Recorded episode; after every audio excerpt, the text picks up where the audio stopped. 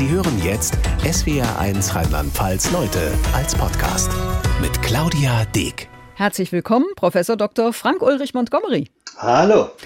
Wir reden mit großem Abstand. Sie sind in der Nähe von Hamburg, ich im SWR1-Studio in Mainz. Aber wenn die Corona-Pandemie doch was gebracht hat, dann dass technisch einfach mehr möglich ist. Oder haben Sie früher auch schon jede Menge Video-Interviews gegeben? Nein. Also das ist was komplett Neues. Äh, das hat Corona wirklich zu uns gebracht. Hat übrigens in meinem Hauptgebiet der Medizin eine ganz tolle Auswirkung gehabt. Äh, früher äh, gab es keine Zugänglichkeit zum Arzt über elektronische Medien. Heute geht das. Es gibt ganz viele Telemedizinkonsultationen, ausgesprochen segensreich in vielen Fällen, weil man kann äh, le leichter und besser mit Patienten auf Distanz auch medizinische Dinge kommunizieren. Führen Sie eigentlich Buch? Also seit Corona haben Sie wie viele Interviews gegeben? Fernsehen, Radio, Online, Zeitung? Nein, ich führe kein Buch, deswegen kann ich Ihnen die nicht mal schätzweise äh, beantworten. Aber es hat deutlich zugenommen in letzter Zeit, vor allem durch die Corona-Epidemie. Äh, Sie sind äh, ganz schön oft gefragt von der Presse. Das gilt ja nicht nur für mich, das gilt ja für bundesdeutsche Virologen, Ärzte und Funktionärschaft insgesamt. Sie sitzen dann immer vor ganz unterschiedlichen Hintergründen, mal Dachgeschoss wie jetzt, mal Küche. Was war der kurioseste Interviewort? Ach, der kurioseste Interviewort war, äh, als ich natürlich das Ganze, muss ich gestehen, vergessen hatte, dass ich ein solches Interview hatte und dann im Auto mir einen Hintergrund äh, versuchte so hinzubauen, dass man nicht gleich merkt, dass ich im Auto sitze. Aber haben wir auch hingekriegt. Überlegen Sie sich eigentlich vorher, ob Sie eine Schlagzeile raushauen, also zum Beispiel wie die Formulierung die Tyrannei der Ungeimpften oder vor kurzem, als Sie Zitat von kleinen Richterlein sprachen? Ja, das macht man durchaus. Äh, man testet sowas auch aus. Ich kann zum Beispiel sehr gut sagen, die Tyrannei der Ungeimpften habe ich vorher mit meinem Sohn, der Politologe ist, äh, mal durchgespielt. Ähm, den anderen Satz, den Sie eben gesagt haben, nicht. Aber ja, manchmal äh, überlegt man das und bei Schriftinterviews äh, natürlich, weil man das ja auch zur Autorisierung äh, hinterher bekommt. Aber das heißt. Man muss leider manchmal gezielt provozieren. Warum muss man gezielt provozieren? Also es ist eine kalkulierte Provokation. Es ist eine kalkulierte Provokation, weil man damit bei uns äh, über diesen äh, gewaltigen Medienrauschen, was wir haben, nur äh, eine Diskussion auch noch befördert und eine Diskussion voranbringen kann. Äh, ansonsten ver, ver, ja, versendet sich sowas einfach äh, im Nichts. Das ist schon manchmal schwierig, ist auch gewagt, mit Inhalten rüberzukommen. Sehen Sie mal, die Tyrannei der Ungeimpften hat äh, ja doch einen Turning Point bedeutet in der Frage, wie wir mit Ungeimpften als Geimpfte durchgehen äh, umgehen, weil wir hatten zwei Drittel der Bevölkerung, die sind Geimpfte. Wir müssen uns aber in allen Maßnahmen nach wie vor ausschließlich nach den Ungeimpften richten, weil wir die ja mit schützen müssen, aber auch wollen. Und deswegen musste man hier auch mal klare Worte sagen. Ähm, es hat leider nicht zu dem gewünschten Anstieg äh, an Impfbereitschaft geführt, den ich mir davon erhofft habe. Möglicherweise hat es ja sogar heute schon bei 80, 85 Prozent. Aber möglicherweise hat es ja sogar genau den gegenläufigen Effekt, also dass sie damit erst recht zumachen, die Menschen, die sie eigentlich erreichen wollen. Also das glaube ich jetzt nicht, aber das käme auf eine Untersuchung an. Das kann ich ja nicht, ich bin da ja subjektiv, kann das ja nicht objektiv beurteilen. Das glaube ich nicht. Sehen Sie, wir haben uns ein halbes Jahr lang Fransen an den Bart geredet, um äh, die Menschen zum Impfen, vom Impfen zu überzeugen. Da gibt es einen bestimmten Prozentsatz, den werden wir nie erreichen, mit keiner Methode der Welt. Aber es gibt ja sehr viele, bei denen es sehr vordergründige oder sehr einfach zu überwindende Argumente gibt. Mit denen haben wir ein halbes Jahr lang geredet. Dann waren wir bei nicht mal zwei Drittel äh, der Bevölkerung geimpft. Und dann hat man mal einen anderen Ansatz probieren müssen. Aber das, äh, da stelle ich mich gerne jeder auch äh, soziologisch-politologischen Untersuchung, äh, ob das eher schädlich äh, oder gut war ich glaube, es hat geholfen, weil wir haben doch eine ganz gute Diskussion danach bekommen. Wir werden sicherlich auch im Laufe der Sendung nochmal über das Impfen sprechen. Interessant finde ich, dass Sie vor kurzem in einem Interview gesagt haben, Sie seien harmoniesüchtig. Entschuldigung, da musste ich ein bisschen lachen, als ich das las. Ja, weil ähm, ich glaube, ich mache ja diese, diese Konflikte oder diese Provokationen, äh, um am Ende zu einem vernünftigen Diskurs zu kommen. Aber man erlebt leider zunehmend, in der Debatte, dass am Ende äh, nicht zu einer, einem diskursiv bedingten Zusammenleben äh, man kommt, sondern dass man den Streit einfach nur auf eine andere Ebene hebt. Das ist ein etwas, was ich äh, als äh, als Mensch, der gerne diskutiert, äh, aber der gerne dabei zu Lösungen kommt, oft sehr, sehr bedauere. Also Äh, insofern sage ich, ich bin eigentlich harmoniesüchtig und als Arzt natürlich sowieso möchte ich immer mit der heilen Welt äh, abends ins Bett gehen sozusagen. Und äh, das ist dann schade, wenn man solche Konflikte äh, auch nicht wieder beenden kann irgendwann auf eine vernünftige diskursive Ebene. Im Online-Medium über Medien hat ein Kollege geschrieben, ich zitiere, Montgomery ist für Journalisten jemand, den man anruft, wenn man ein knackiges Zitat zu irgendwas mit Ärzten braucht. Wir reden heute über mehr, klar, über Corona, auch über das Gesundheitssystem, über Ärzte, über Privates. Worüber würden Sie denn gerne mal reden? Ach, ich würde gerne mal darüber reden, wie wir ähm, Gerechtigkeit auch in der Welt herstellen können. Ich würde, und zwar jetzt beim Impfen. Äh, unser großes Dilemma, wir können ja nicht darauf verzichten, allen Impfstoff, den wir brauchen, selber zu verwenden. Also darauf haben unsere Bürger ein Recht, aber wir haben gleichzeitig riesige Probleme in der ganzen Welt mit der Verteilung von Impfstoff an Länder, die es sich nicht leisten können. Das wäre ein spannendes Thema, was Corona assoziiert wurde. Aber ich habe auch äh, natürlich ganz andere Themen, zum Beispiel Globalisierung bewegt mich sehr. Ich glaube, wir werden, nachdem wir gemerkt haben, wie fragil Lieferketten sind, wie problematisch äh, äh, weltweite äh, Verknüpfung ist, äh, und das ist ja nun auch meine Aufgabe als Vorsitzender des Weltärztebundes, dass wir mal darüber reden, wie wir mehr Sicherheit und Autarkie für unsere Bürger in den Ländern herstellen können und ob Globalisierung so wie wir sie betreiben, wirklich der, der Weisheit letzter Schluss ist. Kommen wir mal auf Ihre Funktion als Vorsitzender des Weltärztebundes. Also man muss vielleicht noch mal erklären, das ist der Zusammenschluss nationaler Ärztekammern. Was würden Sie denn sagen im internationalen Vergleich? Also wie stehen wir in, im deutschen Corona-Management da, zwei Jahre nach Ausbruch? Das ist ja eine ganz spannende Frage, weil wir haben ja sehr unterschiedliche Gesellschaftssysteme. Also in China steht natürlich, was die Zahlen, die veröffentlicht werden, ob die stimmen, da mache ich auch mal einen Haken dran, aber eine Frage dran. Aber äh, steht ja viel, viel besser da als wir. Aber wir können uns eine derartige Form des Lockdowns in unserem Gesellschaftsmodell ja gar nicht vorstellen können. Andere Länder haben die ganze Corona-Epidemie am Anfang verpennt, wie Großbritannien, äh, oder aber auch aus ideologischen Gründen sind sie sie falsch angegangen, wie Brasilien oder am Anfang auch die Vereinigten Staaten von Amerika.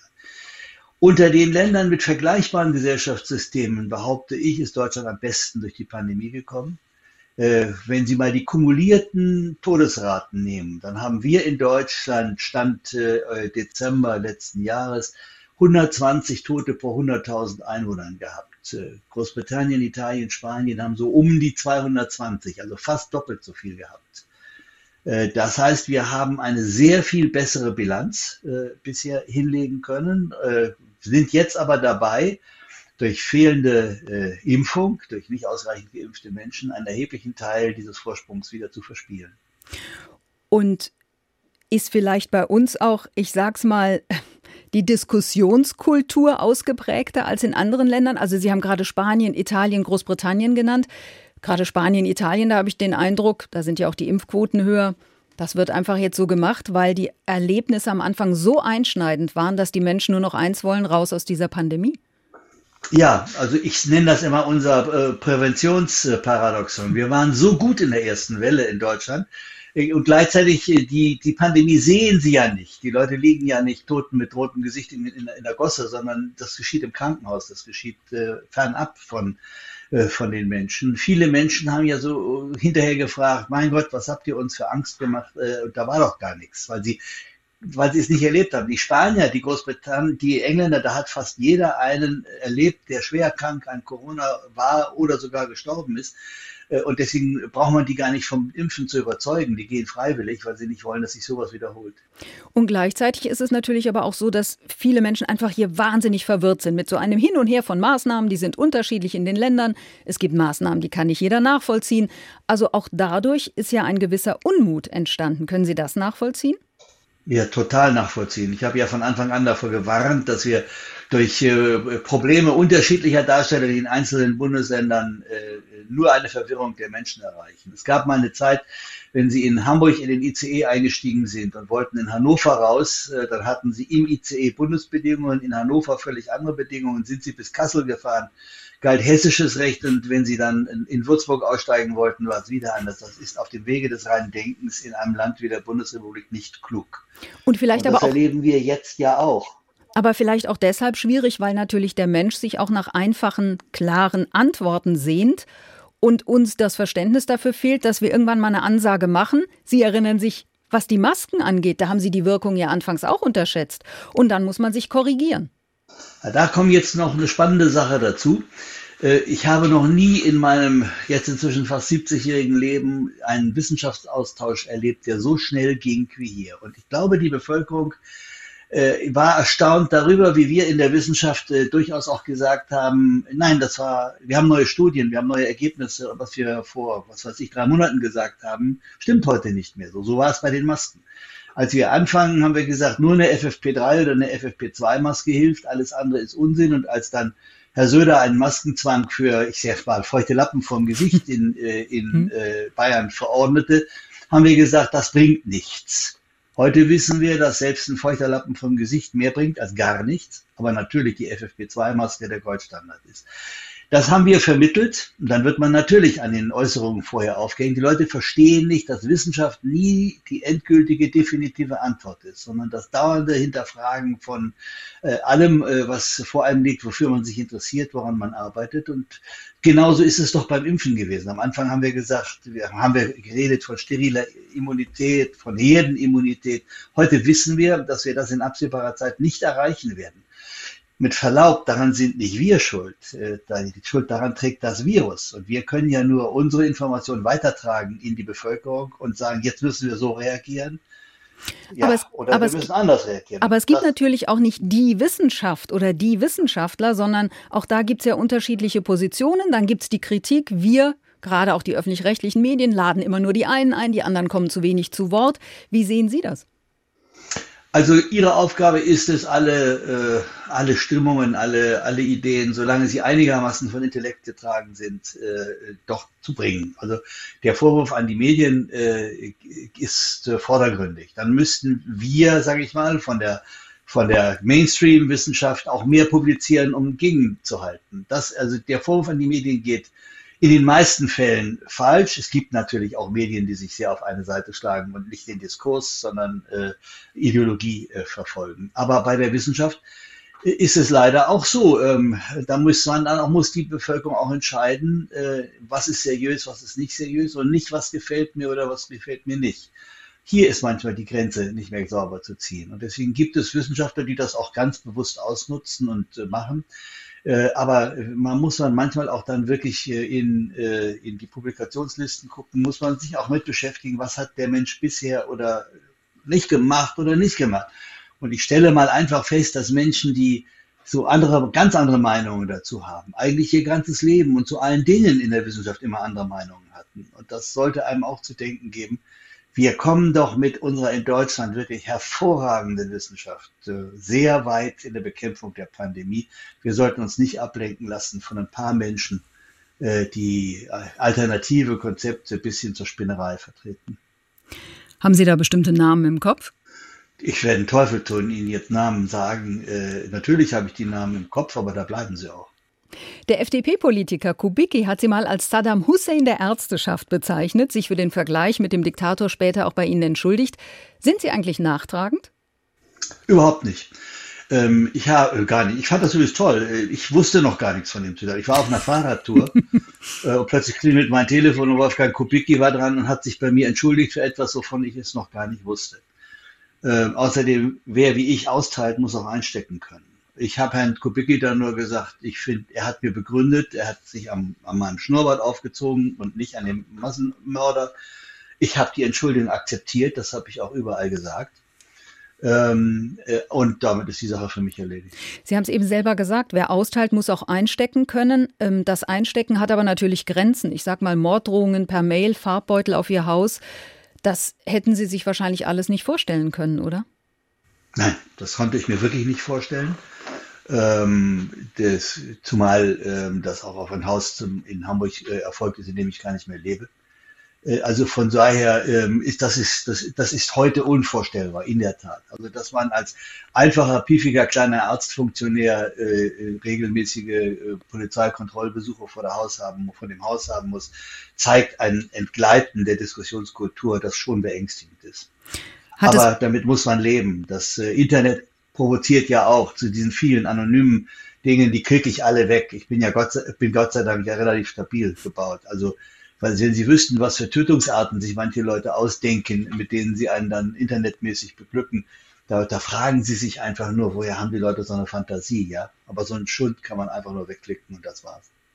Aber ist die einzige Erklärung dafür, dass es eben jetzt das Internet gibt und vor Jahren, vor Jahrzehnten, als Sie ja auch schon sehr provokant unterwegs waren, für Sachen gekämpft haben, demonstriert haben, da gab es das nicht. Ist das jetzt ausschließlich dem Internet, den sozialen Medien geschuldet, würden Sie sagen?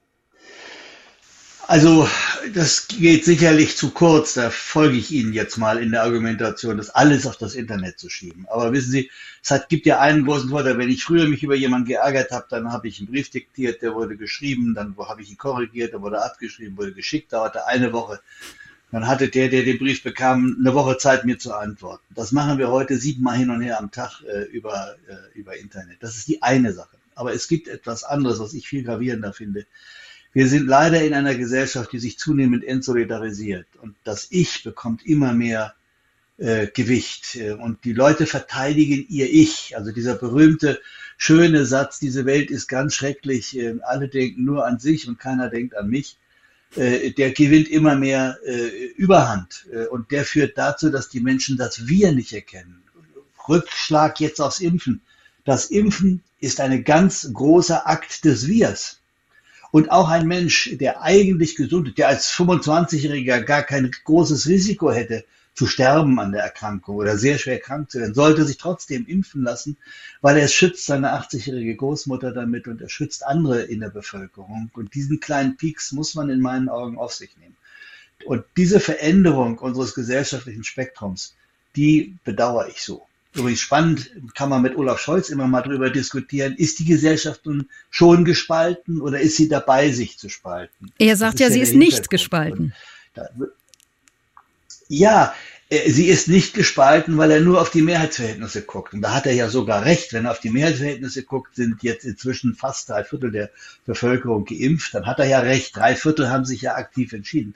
Ich gucke nicht auf die Mehrheitsverhältnisse, sondern ich gucke auf die Lautstärke, auf äh, auch die ideologische Intention. Und dann sage ich schon, die Tatsache, dass wir, egal ob durch Aufklärung oder durch Zwang, äh, die Menschen, einen Teil von Menschen nicht mehr erreichen, sich zum Beispiel jetzt impfen zu, ist für mich schon ein Ausdruck von Spaltung. Und dann muss man manchmal auch ein bisschen konsequenter werden im Staatshandeln. Also da muss man auch den Satz umsetzen, wer Führung bestellt, der soll sie auch bekommen.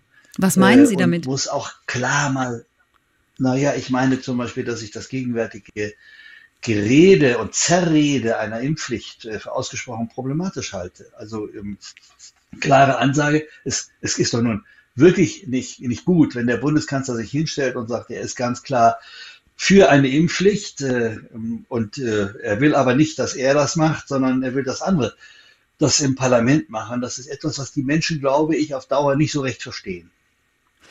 Und es geht ihnen zu langsam mit der Impfpflicht. Die sollen da mal in die Pötte kommen. Andererseits kann man doch sagen, Omikron ist eh schon da. Wenn jetzt dann irgendwann die Impfpflicht kommt, dann ist es doch eh erst relevant für Herbst, Winter, für die nächste Corona-Welle. Also die optimale Impfsituation haben Sie ja sogar erst nach der Boosterung. Damit haben Sie völlig recht. Also richtig, der Gamechanger, wenn es denn überhaupt hier einer wird, der Impfkampagne wird erst sich für die nächste Welle im, äh, im nächsten Herbst äh, abspielen. Aber darauf muss man auch hinweisen, auch nur ein Impfshot verbessert schon ihre Chancen. Ja, also äh, es ist nicht so, sie müssen nicht ganz geimpft sein. Dann haben sie, wenn sie ganz geimpft sind mit einem modernen mRNA-Impfstoff, haben sie eine 90 bis 95 prozentige Chance, nicht zu erkranken und eine fast 100 prozentige Chance, nicht schwer zu erkranken. Aber ähm, äh, schon ein, eine einzige Impfung, nach zwei Wochen haben sie dann bereits, was ich, 20 oder 30 Prozent geringeres Risiko zu erkranken. Deswegen, wir müssen so viel impfen wie nur möglich. Und es gibt ein weiteres ganz wichtiges Argument. Gucken wir uns doch mal Omikron an. Omikron ist eine Mutation. Was heißt Mutation? Da hat sich im Rahmen der Entwicklung von Viren in irgendeinem Menschen ein Fehler ein, in, in, dem Bauplan des Virus ereignet. Und dieser Fehler hat dazu geführt, dass an dem Spike-Protein 32 Veränderungen sind. Diese Veränderungen waren aber deutlich überlebensfähiger als das, was wir mhm. vorher an Delta hatten. Das alles kann überall dort geschehen, wo wir Infektionen zulassen. Und deswegen ist es so gefährlich. Wir müssen verhindern, dass die Infektion überhaupt erst geschieht. Wir müssen präventiv tätig sein.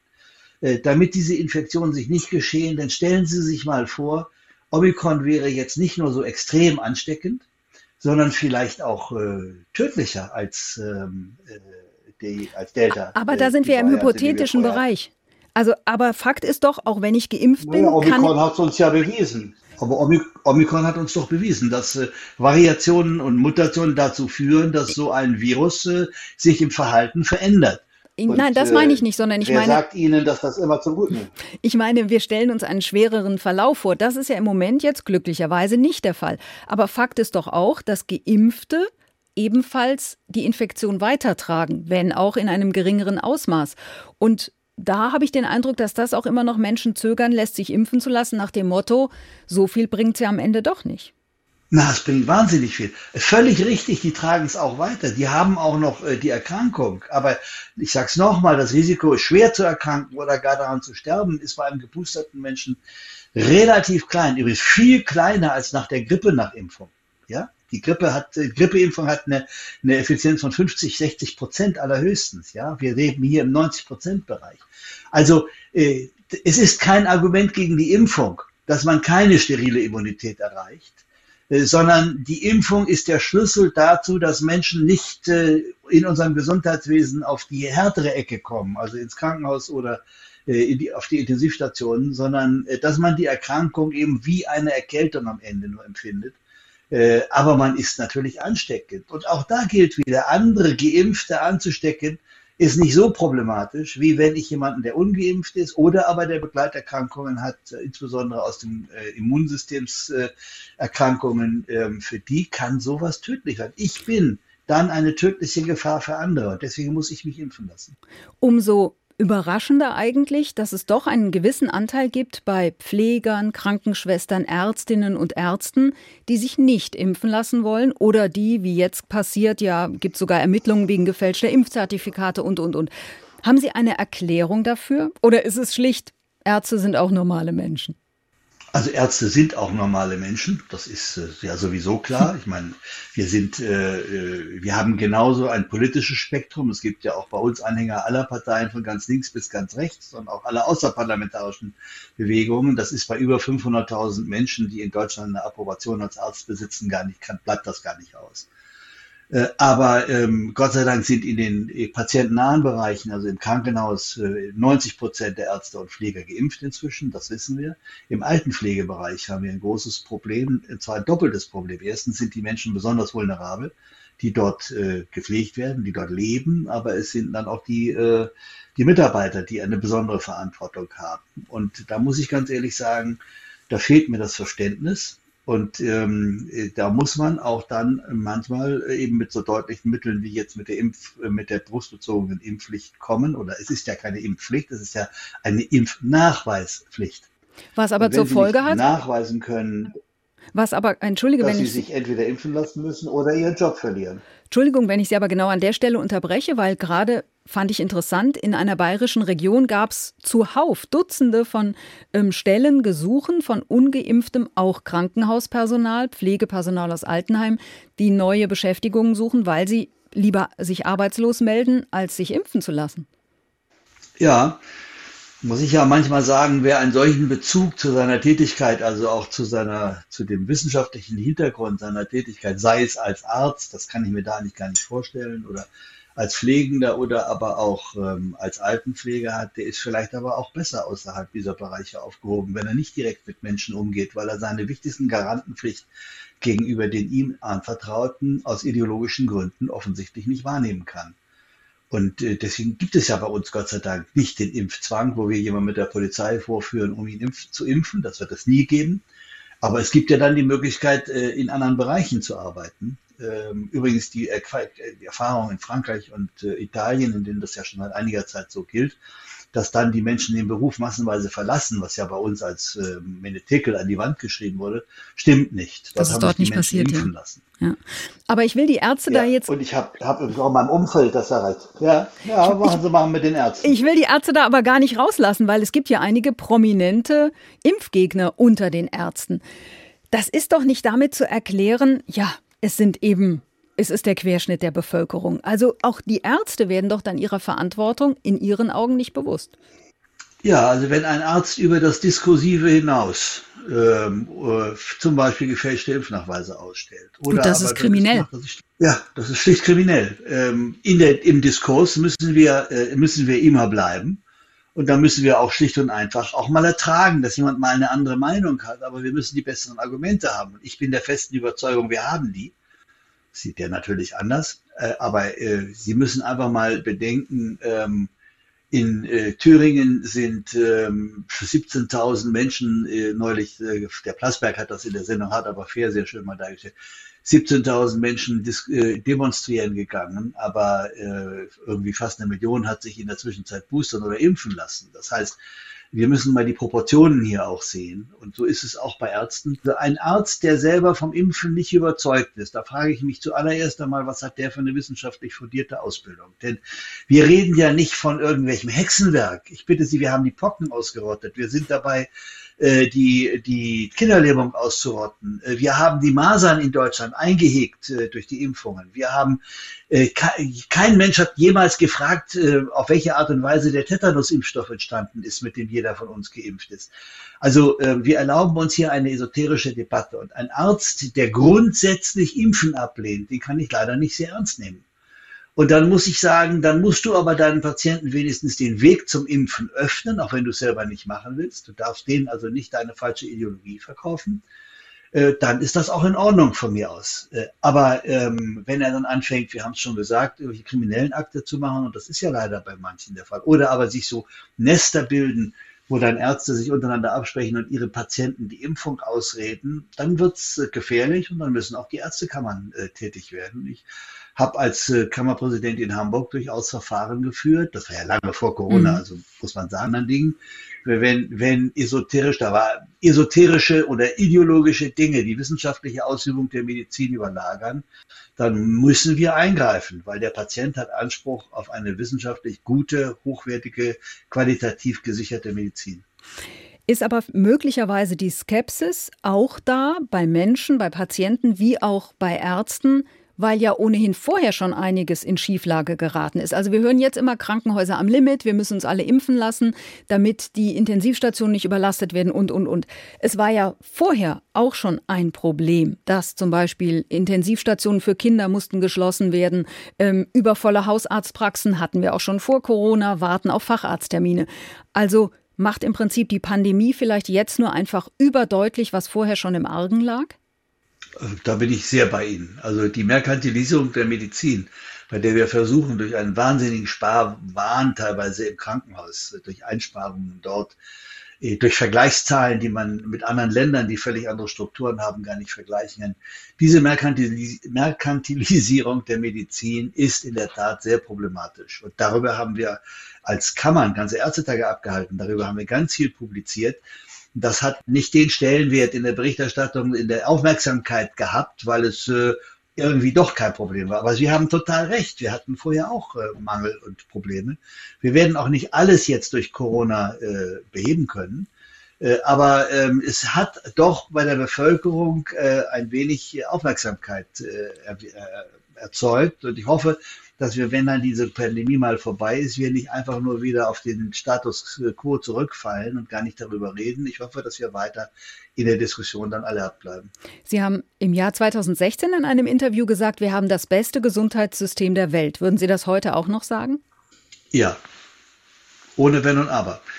Das heißt doch nicht, dass wir ein völlig fehlerfreies System haben. Und wer in der Qualitätssicherung anfängt zu sagen, nur ist es gut, nur reicht's, äh, der hat schon verloren wir müssen immer noch besser werden.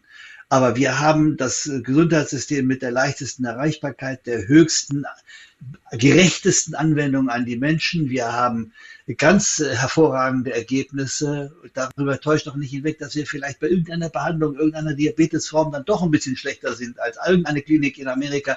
Aber über alles genommen Erreichbarkeit der Menschen, Qualität der Erbringung, Geschwindigkeit der Erbringung, keine Wartelisten, freier Zugang zu Medikamenten, haben wir in Deutschland das beste Gesundheitssystem der Welt. Es gab vor neun Jahren mal ein sehr unterhaltsames Streitgespräch zwischen Ihnen und Karl Lauterbach. Da haben Sie gesagt, Sie würden sich vermutlich eher von ihm medizinisch behandeln als regieren lassen. Jetzt haben Sie den Schlamassel. Und nun? Ja, ich würde mich, glaube ich, inzwischen auch nicht mehr von ihm behandeln lassen. Aber das ist eine ganz andere Sache. Nein, äh, also ich schätze Karl Lauterbach in seiner äh, Kompetenz äh, für die Behandlung der Pandemie uneingeschränkt. Ich habe, als er direkt, als er ernannt wurde, das ging, dem ging ja ein langes Hin und Her voran, gesagt, er ist genau der richtige Minister für die Pandemie. Ich halte ihn wegen auch seiner vielleicht bisher nicht so ausgeprägten Erfahrung im Management einer Behörde oder einer großen, einer Firma, eines, einer großen Institution, äh, habe ich gehofft, dass man ihm jemand an die Seite stellt, ähm, der für ihn die, den ganzen, ich nenne das jetzt mal Kleinkram, den mhm. administrativen Kleinkram, der in einem Ministerium von extremer Wichtigkeit ist, den äh, erledigt. Er hat mich sehr erstaunt durch eine sehr kluge Handlung. Er hat erstmal die ganzen alten Leute, die ja eine andere Parteifarbe hatten, im Amt gelassen. Äh, und wird sich da sehr ruhig damit beschäftigen. Und das ist eine große Klugheit, die er dabei zeigt. Äh, und vielleicht wird er dann nicht nur ein guter Pandemieminister, sondern auch mal ein richtig guter Gesundheitsminister, wenn es um die strukturellen, um die strategischen Fragen geht. Und wie froh sind Sie, dass die FDP mit in der Koalition sitzt? Weil mit den Liberalen dürfte es ja die von Ihnen verhasste Bürgerversicherung nicht geben, die Lauterbach eigentlich propagiert. Also man darf eine Koalitionsaussage äh, nicht alleine an, an der Bürgerversicherung oder an solchen Dingen festmachen. Also äh, ich bin, äh, ja, ich, ich möchte mich überhaupt nicht in irgendeiner Art und Weise parteipolitisch outen. Ich halte nur Koalitionen mit drei Partnern für wesentlich schwieriger als Koalitionen mit zwei Partnern.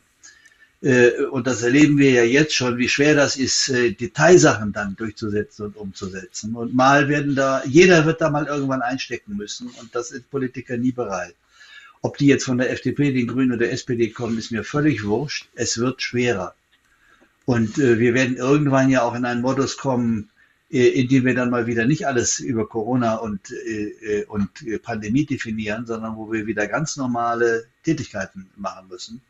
Und äh, dass die lange Ebene, die dann kommt, wenn die drei sich da nicht einig sind und äh, so wie sie es jetzt schon zeigen, bei, bei Fragen zum Beispiel der Impfpflicht, äh, dann wird es schwierig. Aber es wird dann auch um die Zweiklassenmedizin gehen, die wir ja jetzt haben. Sie selbst sind privat versichert. Ich meine, ähm, die haben wir ja jetzt schon. Also die Zweiklassenmedizin haben wir vielleicht im Komfort, äh, im, äh, in, der, in der Erreichbarkeit äh, bei Privatpatienten manchmal. In der Qualität haben wir sie nicht. Äh, das ist etwas, was wir übrigens immer wieder feststellen konnten bei allen Untersuchungen. Auch der, der Kassenpatient, sage ich jetzt mal, der also einfache gesetzlich versicherte Patient, kriegt die gleiche Qualität der Dienstleistung wie der Privatpatient. Allerdings äh, kriegt der Privatpatient ähm, Chefarztbehandlung und besseres Zimmer und weiß der Kuckuck. Dafür zahlt er auch mehr Geld. Aber, Aber er kriegt vor allem ist der Unterschied äh, nicht dramatisch. Aber er kriegt vor allem viel, viel schneller einen Termin. Ich habe gerade letztens selber wieder die Erfahrung gemacht, habe versucht, ja. online einen Termin zu buchen. Riesenunterschied, habe ich rumgeklickt zwischen Kasse und Privat. Für ein MRT, Ihr Fachbereich. Ja, dabei, ja, das kann ja sein, aber wenn Sie sich selber die Indikation zu einem MRT stellen, dann ist die Frage eine andere. Wenn Sie als Arzt einen Patienten haben, und der hat ein Problem und möchte ein MRT haben. Vielleicht sehen Sie das gar nicht so ein. Dann dauert es lange, bis Sie den Termin kriegen. Ich kenne aber keinen Arzt, der nicht in der Lage ist, einen Termin zum MRT bei einer Dringlichkeit, aber einer vom Arzt festgestellten Dringlichkeit innerhalb von ein, zwei Tagen zu kriegen. Nur manchmal unterscheidet sich die Beurteilung der Dringlichkeit zwischen dem Arzt und dem Patienten. Das liegt in der Natur der Sache. Es ging gar nicht um ein MRT für mich, sondern für eine Angehörige und da gab es tatsächlich einen Überweisungsschein. Aber egal, das ist ein anderes Thema. Lassen, lassen Sie uns. Dann, dann hätte ich aber auch erwünscht, darf ich das tun, dann würde ich auch mal nochmal mit dem Arzt reden und ihn fragen, warum machst du das? Wenn es wichtig, eilig mhm. ist. Es ist ja mhm. vielleicht auch nicht eilig. Mhm. Also zum Beispiel, wir haben mal erlebt, dass die Leute sich sehr darüber beklagt haben, dass sie keine Termine zur Hautarztprophylaxe bekommen haben, nachdem sie sechs Jahre nicht da waren, wollten sie dann nach dem Fällen der Entscheidung in der nächsten Woche dahin. Bei allem Respekt, da, da muss man dann manchmal auch noch ein bisschen warten. Kommen wir mal auf Ihre Vita. Sie sind 1952 geboren in Hamburg, die Mutter Ärztin, der Vater britischer Offizier. Die Eltern haben sich getrennt. Wie oft waren Sie dann in England? In den Ferien, wenn ich es richtig gelesen habe. Ja, meine Eltern waren sehr klug, die haben sich äh, äh, nach, der, nach der Trennung nach wie vor äh, gut verstanden. Ich habe fast alle oder einen Teil all meiner Ferien immer in England verbracht. Meine Mutter hat mich in Hamburg in den Flieger gesetzt, mein Vater hat mich in London rausgeholt. Und äh, so bin ich schon als äh, schon als äh, als 13 oder 14-Jähriger äh, zum Vielflieger geworden.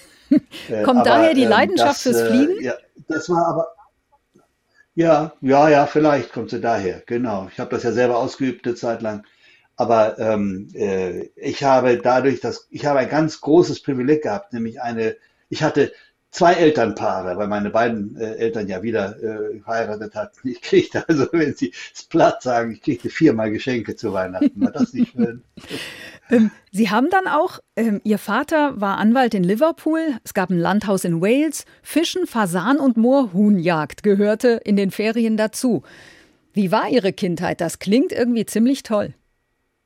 Ja, ich, äh, ich habe eine unbeschreiblich äh, schöne, ähm, behütete und ähm, äh, gut verbrachte Kindheit gehabt. In, in Deutschland war ich mit, äh, mit meiner ganzen deutschen Familie, einer wunderbaren Großmutter äh, und äh, bin ich fantastisch betreut worden.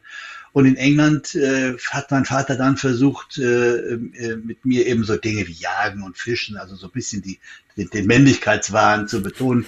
Das dauerte dann so ein kleines bisschen bis, bis nach der Pubertät, bis ich mich von dem Kram wieder abwenden konnte. Also Jagen, das schaffe ich heute nicht mehr. Und zwar nicht aus mangelnder Zeit, sondern aus ähm, ich, mir tun die Viecher leid, muss ich mal so einfach sagen. Ähm, und ähm, aber es waren tolle Erlebnisse. Was meinen Sie mit Ihrem Vater als 14-, 15-Jähriger mit dem, mit dem Vater durch ähm, äh, eine schöne Landschaft zu gehen, tolle Gespräche zu haben und äh, dann hin und wieder auch mal äh, leider vielleicht, ich habe sehr oft daneben geschossen, weil ich es gar nicht besser konnte, äh, mal äh, ein, ein äh, ja, was fürs Abendessen zu kriegen, das war schon toll.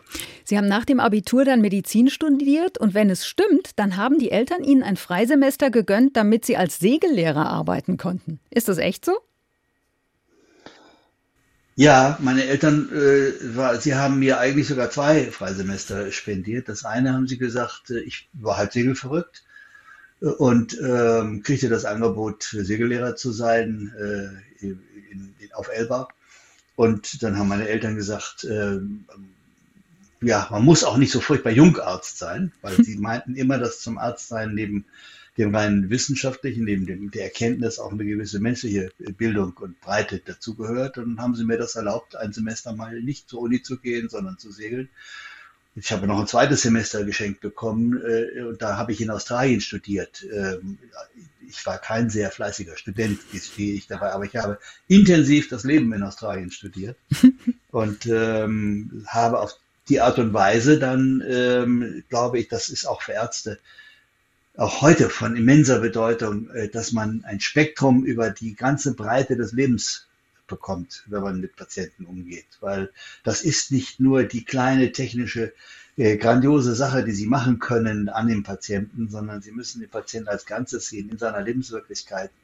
Und da hilft das unheimlich, wenn sie selber auch äh, viele andere sammeln. Ich habe auch während des Studiums, ich bin ganz viele Lastwagen gefahren, ich habe ganz viele verschiedene Jobs gehabt, obwohl ich aus einer äh, wirklich großbürgerlichen Familie kam. Ich habe immer gerne zusätzlich gearbeitet. Und ähm, äh, vom, vom Lagerarbeiter über Hafenarbeiter, äh, Lastwagenfahrer, das hat mir alles nicht geschadet. Ihre Frau ist auch Ärztin oder hatte eine eigene Praxis. Zwei Kinder. Wie haben Sie Familie, Job, Arzt und dann noch die ganzen Funktionärspositionen unter einen Hut bekommen?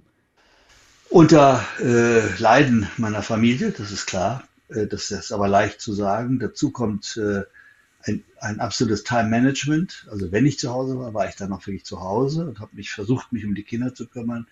Aber der, der ganz große Kritik, die ganz große äh, Applaus äh, gehört ausschließlich meiner Frau.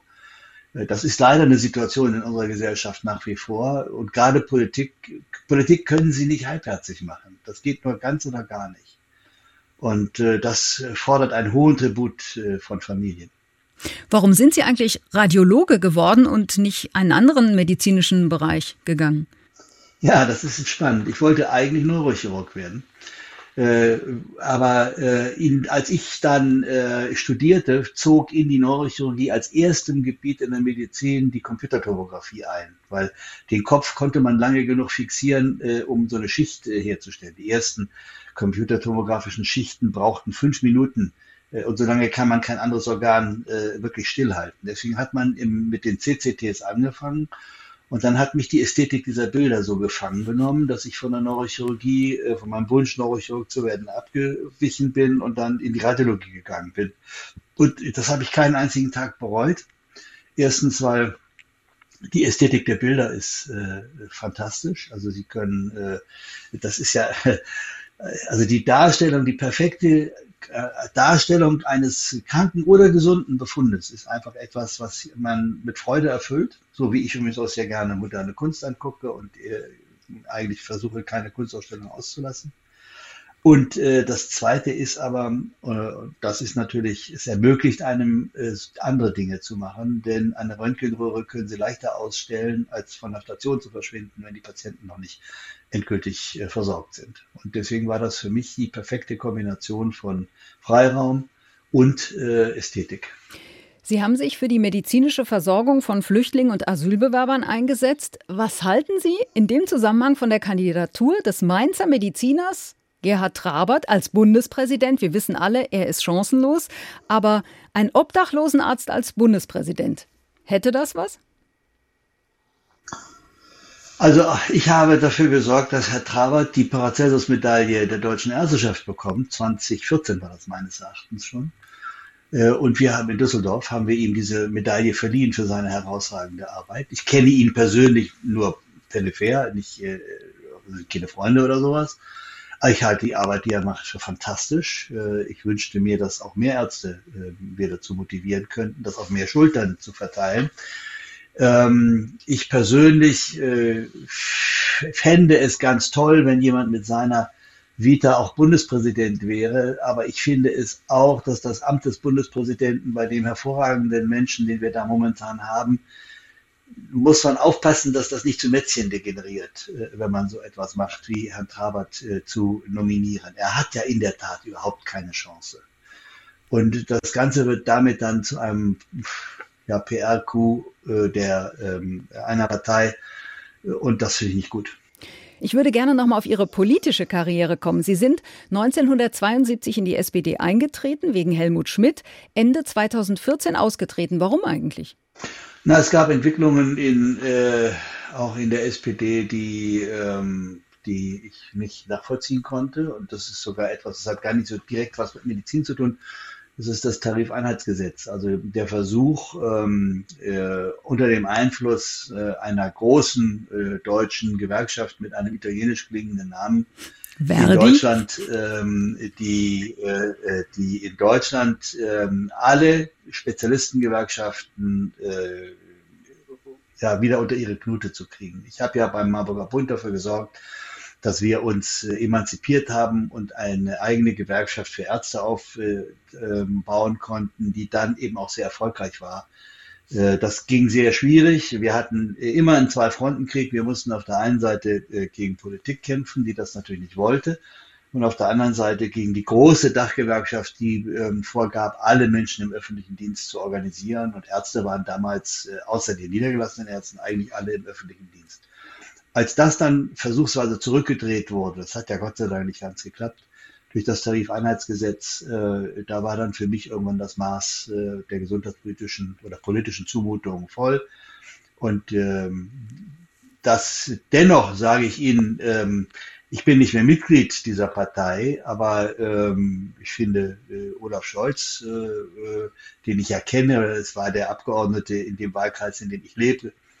Äh, früher war er Abgeordneter des Wahlkreises Hamburg-Altona und ich kenne ihn gut und schätze ihn sehr. 2002 wurden Sie als Präsident der Hamburger Ärztekammer abgewählt, weil Sie sich damals für Gerhard Schröder als Bundeskanzler stark ja. gemacht haben. Wie haben Sie das damals weggesteckt? Schwierig. Das hat mich in, äh, es hat, äh, in dem Moment äh, hat meine Familie sehr unter mir leiden müssen, weil äh, das war sehr schwer äh, zu, äh, zu verdauen. Nachträglich war, war ähm, das sehr lehrreich, weil äh, man, man wird auch, man wird härter dabei, man äh, weiß auch, ähm, ähm, wie es mal ist, wenn, wenn man völlig neben der Spur läuft. Äh, und äh, das hat meines Erachtens mir geholfen, äh, politische Prozesse zu verstehen. Es hat aber auch dazu geführt, dass mir klar ist, wenn man sich immer nur nach dem Mainstream richtet und immer nur das sagt, was alle hören wollen, dann endet man in der Beliebigkeit. Man muss hin und wieder auch mal, damit sind wir vielleicht beim Einstieg äh, unseres Gesprächs auch mal provokant sein. Und man muss hin und wieder auch mal äh, wieder den Stachel löcken, muss dann aber auch die Folgen tragen. Das ist so. Schauen wir an der Stelle mal nach vorn. Sie werden in diesem Jahr 70. Gehen Sie davon aus, dass Sie ein großes, großes Fest veranstalten werden können? Corona? Fragezeichen. Nein, nicht wegen Corona, aber ich habe meinen 60. Geburtstag auch nicht gefeiert. Ich bin kein, äh, äh, kein Freund von Geburtstagsfeiern. Äh, ich verkrieche mich lieber. Ich habe, äh, anders als andere, die ja dann gerade im politischen Bereich, hätte man den 60. und den 65. von mir, die ja alle in einem großen Amt äh, geschehen, die hätten meine Mitarbeiter und äh, viele andere sehr gerne sehr groß gefeiert. Ich bin kein Mensch für sowas. Also ähm, ich, ich es mag sie erstaunen, aber ich habe sie ja auch schon mit Harmoniesüchtig erstaunt. aber es mag sie erstaunen, aber wenn es dann nur um mich geht bei so einem Geburtstag, das ist mir eigentlich ziemlich unangenehm. Ähm, und deswegen, das brauche ich nicht. Ich weiß, dass ich mit einigen sehr lieben Menschen äh, und einer guten Flasche Rotwein äh, mich daran erinnern würde, was am 31. Mai 1952 um 5.57 Uhr passiert ist und dann ist es auch gut. Verreisen Segeln vielleicht, Theaterbesuche vor allem. Fehlt Ihnen das oder worunter haben Sie denn gelitten, in Anführungsstrichen, während der bisherigen Corona-Pandemie? Eine ganz erstaunliche Erkenntnis. Also ich bin vorher ja als Vorsitzender des Vorstands des Weltärztebundes wirklich durch die Welt getingelt. Ich bin am 30. Januar 2020 von meinem letzten Interkontinentalflug äh, aus dem Flieger gestiegen, ohne zu ahnen, dass ich bis jetzt, also das sind ja jetzt fast zwei Jahre, nicht wieder in ein Langstreckenflugzeug einsteigen würde.